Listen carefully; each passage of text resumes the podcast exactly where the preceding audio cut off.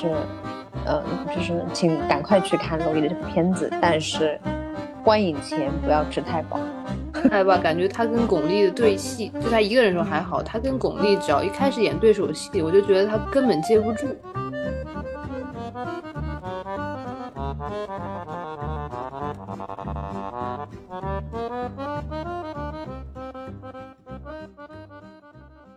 我们今天今天我们准备录什么？娜娜米，要你介绍一下。我们今天就从今天刚看的兰心大剧院，然后开始聊起来吧，然后也许可能会发散到其他的。嗯嗯，然后就是这个是比较少见的，我们两个网友线下碰头。对，我们这次特别选了在兰心大剧院，事实上是好像是一九年对吧？是一九年拍的，我记得好像是哪个电影节，我记得有一次说，但是后面因为很多原因，威尼斯电影节吧？哦，对对，威尼斯电影节好像多伦多电影节它都有，所以它它其实很早就要上，海报我已经看了好多年的感觉，但是终于上了，呃，终于可以给广大的小伙伴看了，所以大家就是很激动的。我们其实算是算是呃上映后的很很很快的情况，第二第三天我们就去看了。然后，而且我们很早就约了这部片子。那那采访你一下，你的感受是什么？嗯，我的感受是，呃，怎么说？我觉得它的剧情，嗯，还不错。就是因为它有各方的，像这种就是党派啊，或者说是政治立场、嗯、这种交锋在里面。嗯、然后包括它现实与它。剧院里这个排戏之间这种切换，我觉得这部分还是我还挺喜欢的吧。但是在第一次在大屏幕看娄烨的电影，确实他的这个拍摄手法让人没不是很舒服，真的很晕。对，而且我们之前还网友见面吃了个饭，对，特别饱的情况下，就建议所有的小伙这个这期这期就是标题我们已经想好了，就是就是。嗯，就是请赶快去看娄烨的这部片子，但是观影前不要吃太饱。对，怎么样？而且 slogan 是的，而且电影院一定要把空调开足。嗯，我我我我是呃，我之前我可能没有看过这么多，就是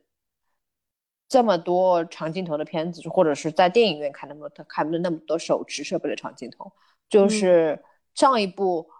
我害怕晕，我反而没有这么晕的，其实是那个呃，比利比利林恩的中场消息，这还是一部那个就是李安的那个是一种特别呃、嗯、片子，我没有觉得那么晕眩感。然后这部是就是实际上是一个文艺片嘛，但是前半部分的晕眩感是非常强的，就是我想到那个李成儒老师的那个三句话，我不知道你记不记得有不记不记得李成儒那个三句话是吧？什么如坐针毡。如芒刺背，还有一个如什么来着？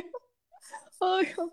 那个那个整部片子，我我记得我出来的时候，我也给你一个评语的，就是，嗯，我的确觉得它有点长，有点多。嗯，这样子，嗯，对，它是还是比较不紧不慢的在讲整个的。我。我到后期的时候就两个小时，我已经看我看了两次手机，我我发现你你一次都没看。一方面我真的当时是非常想去上厕所，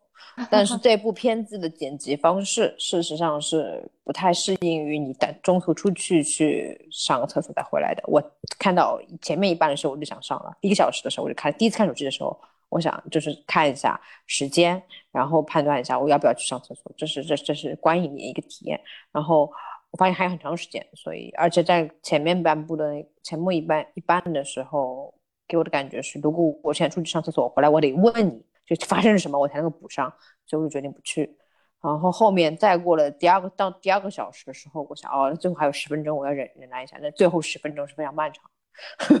我自己觉得就嗯嗯，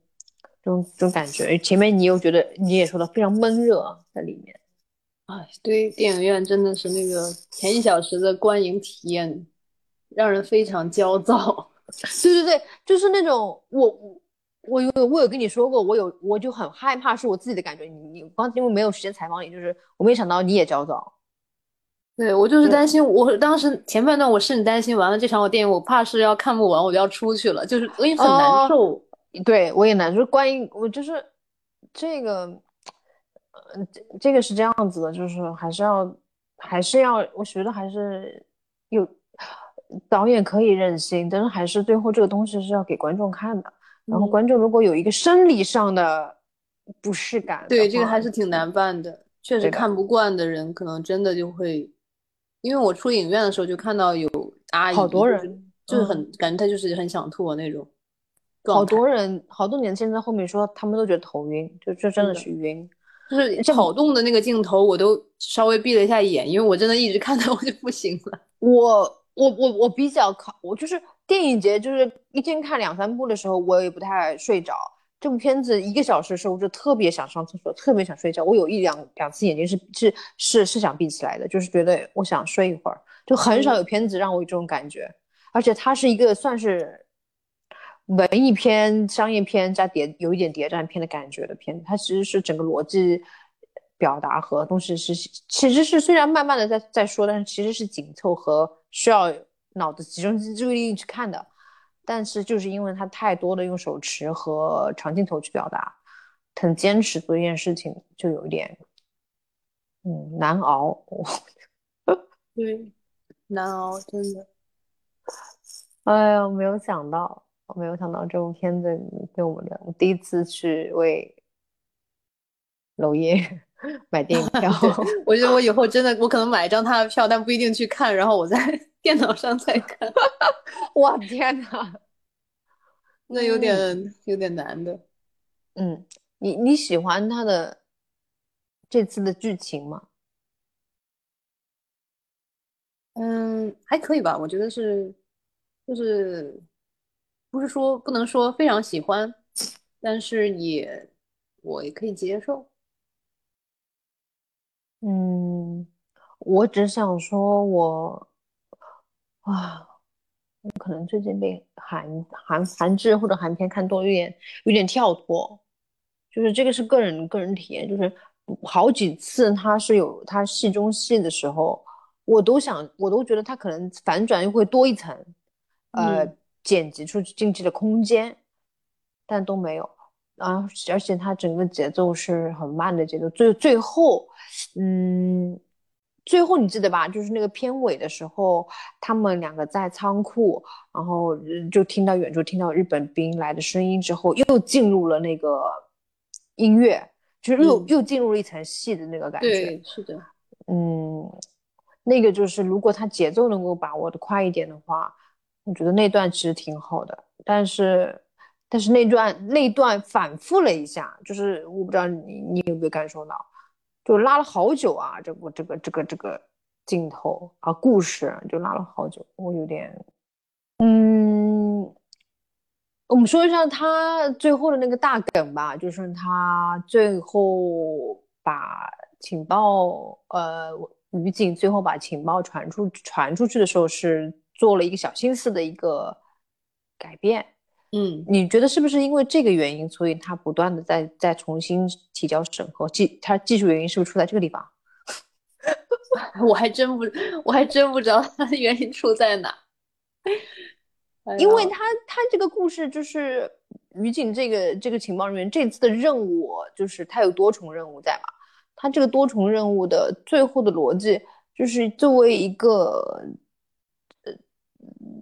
一手改变战局的人，他就因为他最后这个决定其实是改变了，就是其实是我们就直接说吧，就是珍珠整个事件是在日本偷袭珍珠港之前，嗯对吧？时间线来说就是这样子发生的。然后他他最后把一个错误的情报的情报，他是明明知道正确的正确答案的，他把对错误的情报输出给了呃呃法国人这边。那他肯定是有他的的目的的，但就是整个故事其实是没有全的。然后是不是这个地方出了一点问题，所以才导致技术问题，就没有一直慢慢。这故事其实原来还是还应该是能够圆得回来的，就是很多原因是不是圆不回来了？嗯，但是我又在想，就是这个影片看起来像是因为他没有跟美国说日本是要去偷袭珍珠港，所以日本偷袭珍珠港成功了，好像有点影片有点这个意思在里面。呃，从历史角度来说，这件事情导致了直接美国宣战了呀。当时就是就是就是拉美国进来了，就是对吧？之前美国是没有没有没有没有那个加入战争，就这件事情导致美国直接加入战战争。那这个分会有很多原因嘛，就是说他他他们是需要他加入战争的呀。那个时候从从战局来看，对吧？所以就是就是这个地方，我不知道你懂我意思吧？就是他其实就是故嗯故意没说嘛，但不知道不知道为什么，就是说。他他没有他没有说的这个目的，其实观众和观众是不知道，导演可能是想表达，或者说他没有把这个故事说完，我是这么觉得。包括白眉的角色也被应该是被剪辑掉了，所以整个故事是跟所有东西都是有关系的。我猜，就看，嗯，为什么今天我们就是特别晚录这个节目？事实上是看电影的时候有那种念念不忘的剧情的时候，就特别难受，就觉得哎。这是到底是最后是什么原因啊？这个角色，这个这故事是啥？就是就算了，他，但是他已经上映了，就是他好不容易，就是把技术修复了上映了。对，但是是观影体验来说和整个故事来说，嗯，都是，嗯，就是感觉上都都缺了一点。嗯，是的，其实我对，因为它就是有原作原作的嘛，我其实可能回头再看看，就是原作大概是什么样的一个情况。我去看电影的话，就有点，嗯，有点原作应该很短，好像是很短的，你可以去看掉它，应该是改变了很多，就是只是一个很小的框架，然后他肯定自己自己改了很多才。那我们可以，就是我们可以这样。就是你有特别特别想要再介绍一下这部片子的观后感哦，你的就是在同一场里面应该有还有你其他其他的小伙伴在吗？对，其他小伙伴有有什么感想吗？他们呃，我们吃饭的时候聊，其实也没有聊得很深的，也大部大多数就是我们刚才已经说过的一些内容。不过比较巧的是，今天看完电影，然后出门稍微沿着路走了一小段，就看到真的兰心大剧院。我想说一下这部片子。嗯，有一些娄烨自己的小的，就是故意的成分在。就是第一个，我觉得他是没有让所有的演员在扮演，就是在上海的环境下，那个年代上海的环境下穿旗袍的，这是他他，我觉得是他就是故意的，他不想要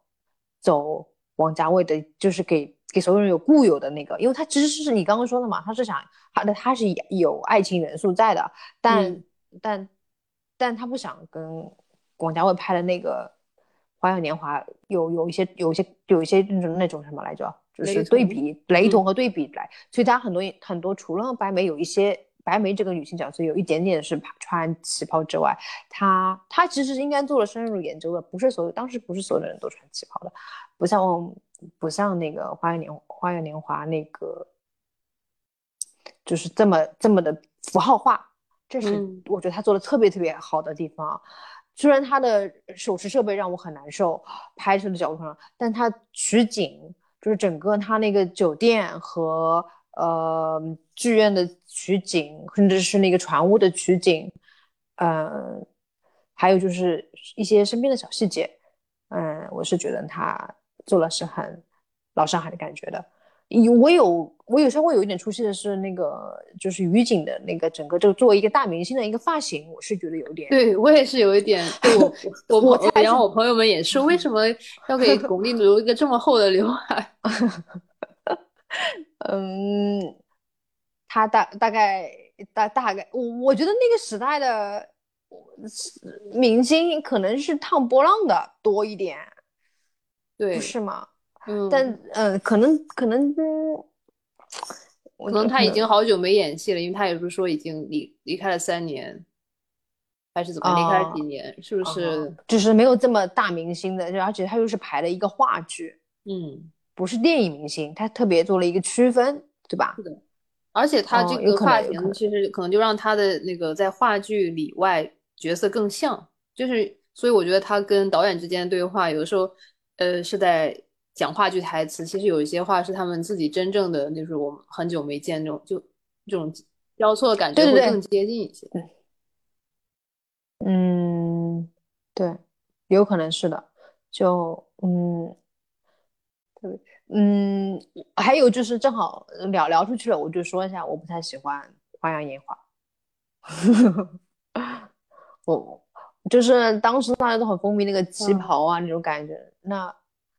嗯，我觉得那是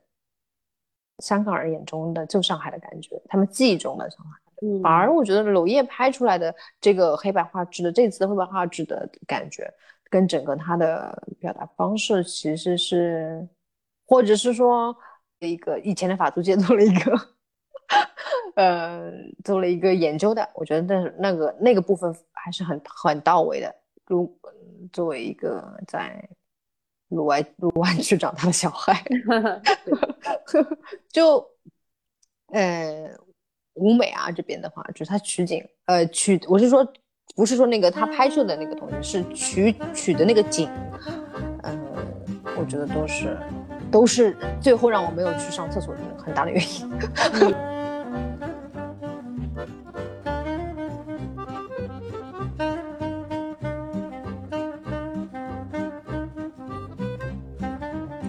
怎么说呢？就是，哎，你印象最深的就是，因为当然。就是巩俐这个演员肯定是在里面是个大女主嘛。你你比较印象深的角色是哪哪个角色？看我们其实我们没有对过，拍完因为看完之后我们就就直接网友见面嘛，你懂的，就赶快闪。对，我挨个说说吧。就是有几个角色，我首先想说的是赵又廷，我不理解为什么要让赵又廷来演 男主。我们之前聊到过赵又廷，我记得是咱们两个对赵又廷的评价都不高，对吧？是，嗯，我就坦白说，我就反正我就不喜欢他。然后呢，他演这个戏，我一看是他演，我本来是其实抱有一些期待，我在想会不会他呃演技变好了呢？这么多年没见，是不是？然后嗯嗯，就是演娄烨的片子会不会有所突破呢？但是就看一下。来吧，感觉他跟巩俐的对戏，就他一个人时候还好，他跟巩俐只要一开始演对手戏，我就觉得他根本接不住。啊啊，这个是有点吃亏，这个这方面是没办法，就是，所以说赵又廷这个角色，因为我觉得娄烨他他这些电影其实很多都他的电影一直都给我一种就是讲爱情故事，然后只不过给他包一个其他的壳嘛，然后像这个的话，我也觉得就是爱情还是很重要的部分，但是赵又廷演的话，你就会觉得。呃，巩俐这个角色就是于锦，她爱这个，呃，叫什么来着？导演，那那就是剧中的那个导演的，对，那个爱他爱导演，你就会觉得没没有信服力，没有说服力，就是他演这个导演，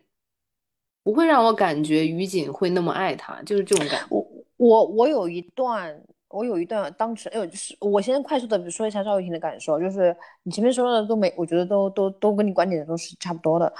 唯一的是我我我我不觉得赵又廷这个角色是男主，嗯嗯，对，这个是对，确实，其实这个戏根本没有男主，应该这么说，对对对，这这个是只有一个大女主，而且就是嗯比较就是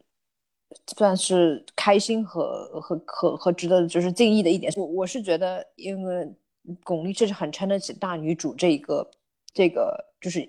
就是这个分量的。以前就是我以前跟你说，就是说电影可能女女就是女主角要去撑这个票房能力的，就是呃国内来说其实没有几个嘛。其实章子怡是一个，而另外的话你能数出来的其实是没有多少。但是巩俐呃最近这几年的片子的话，你明显的感觉出来，她就是可以撑得起来的。嗯，这个片子的人，嗯，是的，是的。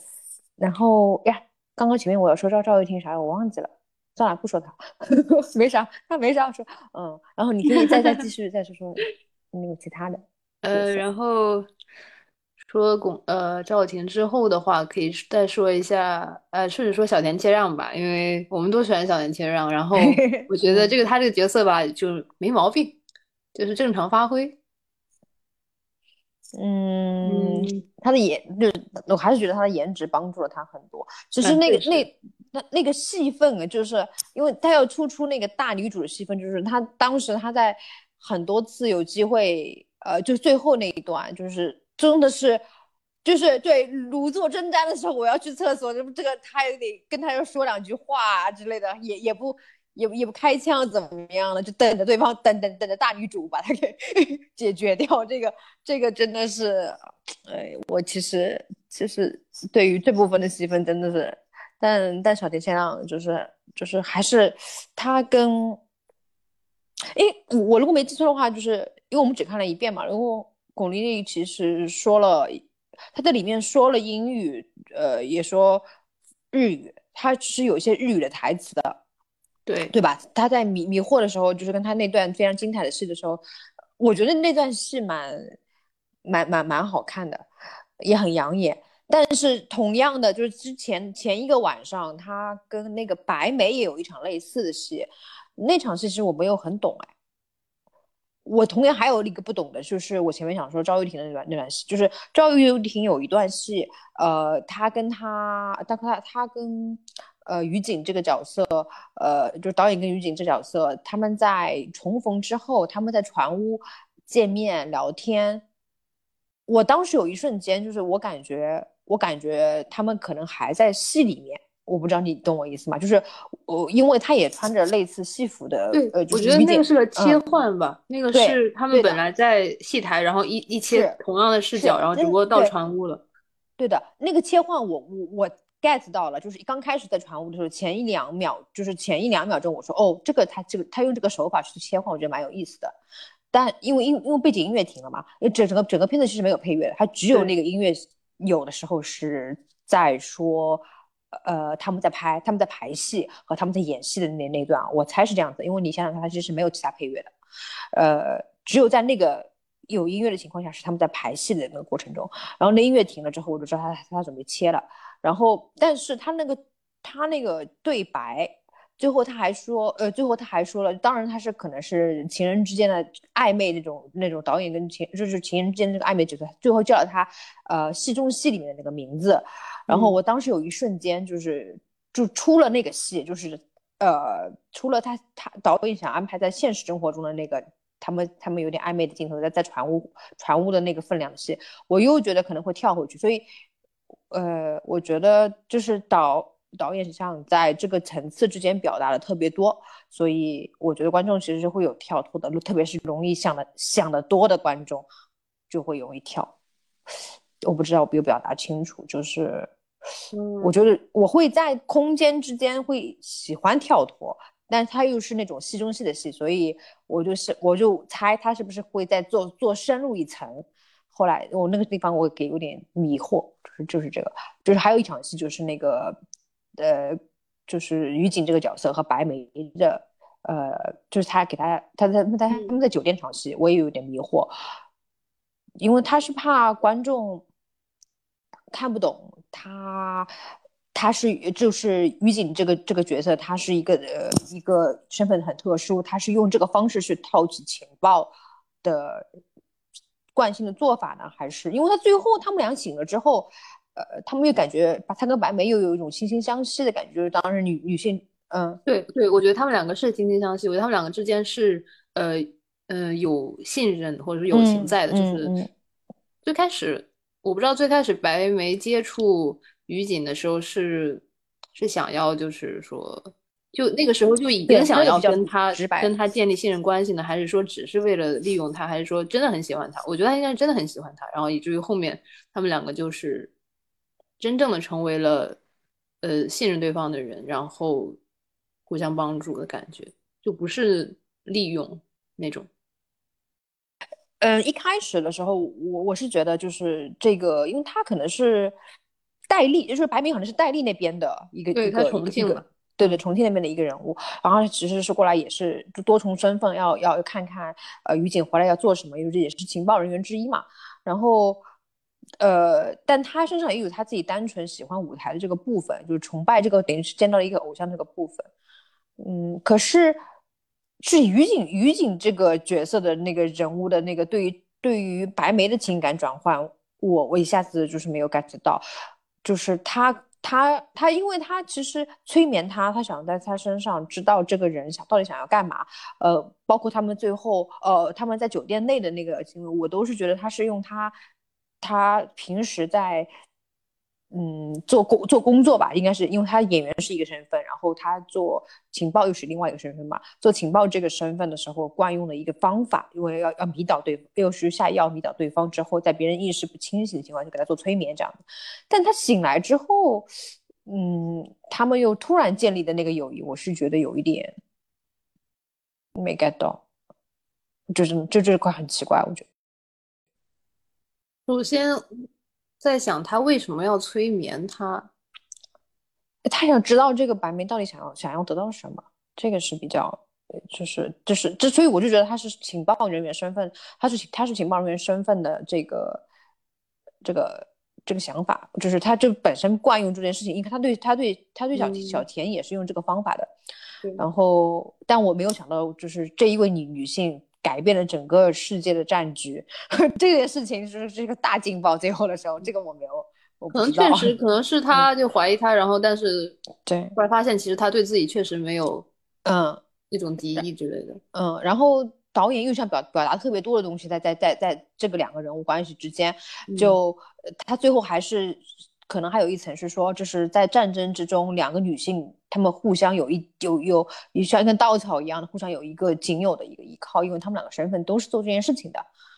嗯，可能是想表达这个，但但但是对于观众来说是有点迷惑的，就是特别对于白眉这个人的层次，有些点突然了。嗯，我不知道，可能我们看的是不是少了一些剪剪辑版本？对对对，有可能有可能，所以就白眉这个角色就是有点可惜的。对，嗯，但是觉得还挺招人喜欢的。嗯嗯嗯，还有，然后就是王传君那个角色，就他演的那个，那叫什么汉奸吧，应该是应该这样说。对，汉奸他是汪伪政府的嘛，然后嗯，他这个角色咋说呢？我首先觉得他，首先我认为他是不是这个角色是不是应该是上海人，因为他有讲一些那么零零散散的几个那种带口音的词嘛。可是他在不讲那些词的时候，讲话又完全是个北方人，这个让我很出戏。嗯，我还是非常喜，我就是为我除了觉得这这个片子除了除了大女主之外，给我印象最最深刻的其实是王传君这个呃演的那个汉奸这个角色。嗯，呃，说一下背景吧，就是他是上海人，因为他跟另外一个上海人我一直搞错脸，呃，是那个金世金世佳。嗯，这两个人其实同时在《爱情公寓》里面嘛。然后出名的，然后他俩这两个都是上海人，然后这两个人其实都有比较深的，呃，戏剧院院校的背景，我猜哦，就是所以他们的他们的台词口音是比较过关的，呃，然后王传君，我我是怎么识别？这，后来后来慢慢把他们两个分开的，是王传君后来演了那个《罗曼蒂克消亡史》，嗯，啊，罗罗曼蒂克消亡史也是讲上海以上海为背景的一个片子，然后。呃，还有一个印象深的，在这部片子印象深的原因，就是因为他演这个，他这个角色，呃，很出彩，就是就是在《罗曼蒂克吊王消亡史》里面，他的角色戏份比这个戏份要少很多，也很出彩。就是我觉得这个演员是很，他跟金世佳都是很厉害的新，呃，也不能算新生代吧，就是呃，算是稍微年轻一代的中生代，就是三三十岁左右的演演员来说，他是他们是很厉害的，嗯。他好像是接得住，就是于景的戏的，你觉得吧？就是他们这个，他跟那个，就是就是，嗯，赵又廷这个一对比的话，就明显的感觉他能接住。但但是我说我说句实话，就是赵又廷这个角色的确没有什么发挥空间，就是花瓶的一个角色，就是还蛮开心的。就是这个片子，就是呃，于景这个角色不是花瓶，就是那个 导演是花瓶。你不觉得吗？有点于于景何止不是花瓶，他就是有点太厉害了，在能杀掉那么多对手，自己却没有中枪，我真的觉得中了中了好几枪了，但没有，他是他那是中枪吗？我是觉得他身上是有血迹，但是我觉得没有没有，他肩他肩上那个肯定是那个是真的中枪是吧？我还在想那是真的中枪，因为他后面行动看起来也很，这还可以，就是你看小田切让中了一枪之后他是什么样子，你再看他中了一枪之后，你会觉得。真的，对我在想，天呐，我想他都没有时间去给自己，就是对呀，他这个敷上个药，然后他就 身，他那个王传王传君演的角色真的是身负重伤啊，真的这个这个伤都忍得住，然后 忍得住，然后还把就是花瓶给带来，真的，嗯，那个这个最后这个，我觉得导演呃就是娄烨导演有一点呃，你说他好的，你说他厉害的地方，可能他有点任性，我就这么觉得，但是有点任性的，嗯，但是他的确是一部有意思的片子，但我没有觉得它是一个很好看的片子，真的真的这个是我现在的感受。这部没有像《春风沉醉的夜晚》或者是嗯，风中有个风中有朵雨多的云，对的，然后，但他的确是在尝试，就是他是，嗯，就是这些导演里面，就是哎呀，就是他，我觉得他这是，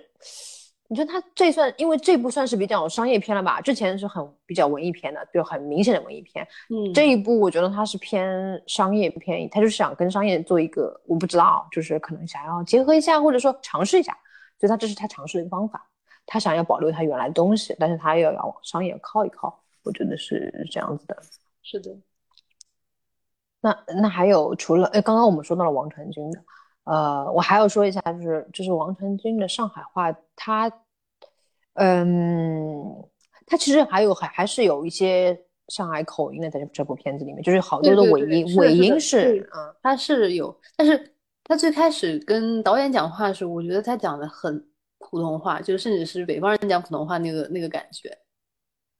嗯，哦，就刚开始对，就是最最开始他们两个他跟导演就是见面的时候，那个那个的确的确没有对，后面的话渐渐的就会有一些吃饭的时候有对喝醉之后，然后有很多对后面会越来越多，就是铺垫的会越多的话，他的尾音是或我他的尾音，这可能，呃，这是我觉得是要看导演的要求的，就是演员他给的东西他怎么去剪辑出来，就是嗯，那你呃已经说了一个非常厉害的一个一个角色，他就是大角色在这个片子里面。嗯，那你还有其他的角色要介绍吗？其他的角色，像他印象比较深刻的，好像就是几个外国人了。嗯嗯，我觉得他这次把不同身份的人处理的不错哎，日本人，呃，犹犹犹太人，呃和。就是美，哦对，那个是法国，还有一个法国人，对对，那那个人是法国人，他的等于说是他的嗯父亲这个角色的这个人，继父的这个人是的，我觉得他把这几个不同的文化的人处理的这个这件事情倒是没有想到他，他之前有拍过很出名的国际性的片子吗？我之前还觉得没印象，对他这次挑战其实很大的，嗯。就是在乱世，就是当时的上海，整个是一个就是很乱很乱的一个一个，而且又紧紧张，就是在那个二战二战的时候又紧急又紧张，然后又是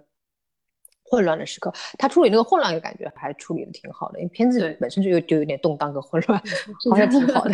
很符合这个片子。我我其实其实他跟导演的很多台词我都很迷惑的，就是特别是。呃，他跟他感情的部分部分，我非常的迷惑，因为你说嘛，就是就是赵云赵玉婷，他接不住他们的就是情感流动是没有的。他跟其他的人的情感流动，除了白眉，我觉得他可能是剪辑的问题，就可能有些有些部分没办法上映就剪掉了，那很可惜。但他你看他跟他前夫，甚至跟王传君演的角色，甚至跟小田小田切让演的角色，跟他的。呃，法国的父亲演的角色，呃，跟那个那个还有另外一个外国人嘛，就是那个好像是犹太人那个，哎，都接得住，唯一卡了就卡了一个，嗯，娄烨最重要的一一个情感的一个最最情感，就是他们俩就是他跟导演，他跟那个戏剧里面的那个导导，就是剧里面的那个导演，已经是感情非常深的，嗯，是的，呃，相对于对比的是，就是演巩俐前夫的那个。那个、那、那、那个，呃，对对对对，张颂文是非常现在比较，因为他好像是因为这最近的那个好像《隐秘的角落》和和和一些综艺的话，他他现在越来越有名了。作为一个有实力的演员来说，然后他其实也是娄烨的，他拍了好几部娄烨的片子。这个演员，然后呃，这就是鲜明的对比，因为张颂文他在那边，他在这里这个角色是演他的前夫的角色，他们两个对的时候，就明显的感觉得到是在一个频率上面的。对，嗯，没关系，你继续。没有感，就是感感觉不出来那个对感情。他叫什么？我要我看一下他叫啥，导演叫啥来着？两个字好像是对，韩记不住，什么童啊？谭什么来着？谭娜，对，哦，谭娜，记不住啊，他。哎呀，记不住。然后今天还对吃饭的时候，然后说就说赵又廷这个角色感觉不合适，看起来不像是巩俐会爱上的男人。然后大家就说至少至少应该是张震这个级别的，笑死我了。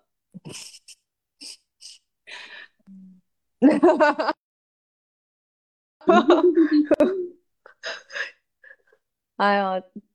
但但是还是要提醒所有要看的人，就是不要吃太饱，真的。对，可以先吃点凉的，然后再去看吧。我觉得吃凉的也不行啊，上厕所啊，啊，剧情就看不懂了，就什么都别吃，最好什么都别吃，厕所也早点上完，千万不要喝咖啡。就是这是我对这部看要看要即将要看这部片子人的一个忠告。嗯，你们走在就是呃淮海路上，因为它是就是战、战争之前，呃战争结束之前的法租界的感觉是什么？因为它有有梧桐树啊，有那种就感觉是什么？到的淮海路，啊，我一直都还挺喜欢就上海这种，就是梧桐树长得很好，然后就是相对老一点街区那种。如果人少的话就更好了，虽然现在人太多了，还是挺现代的。淮海路一直是比就是一直是因为它大大的那些商铺啊，对是的之前都太热闹都。嗯还是会比较相对来说是热闹一点。嗯，我就很喜欢那个衡山路那边，衡山路武康路啊那边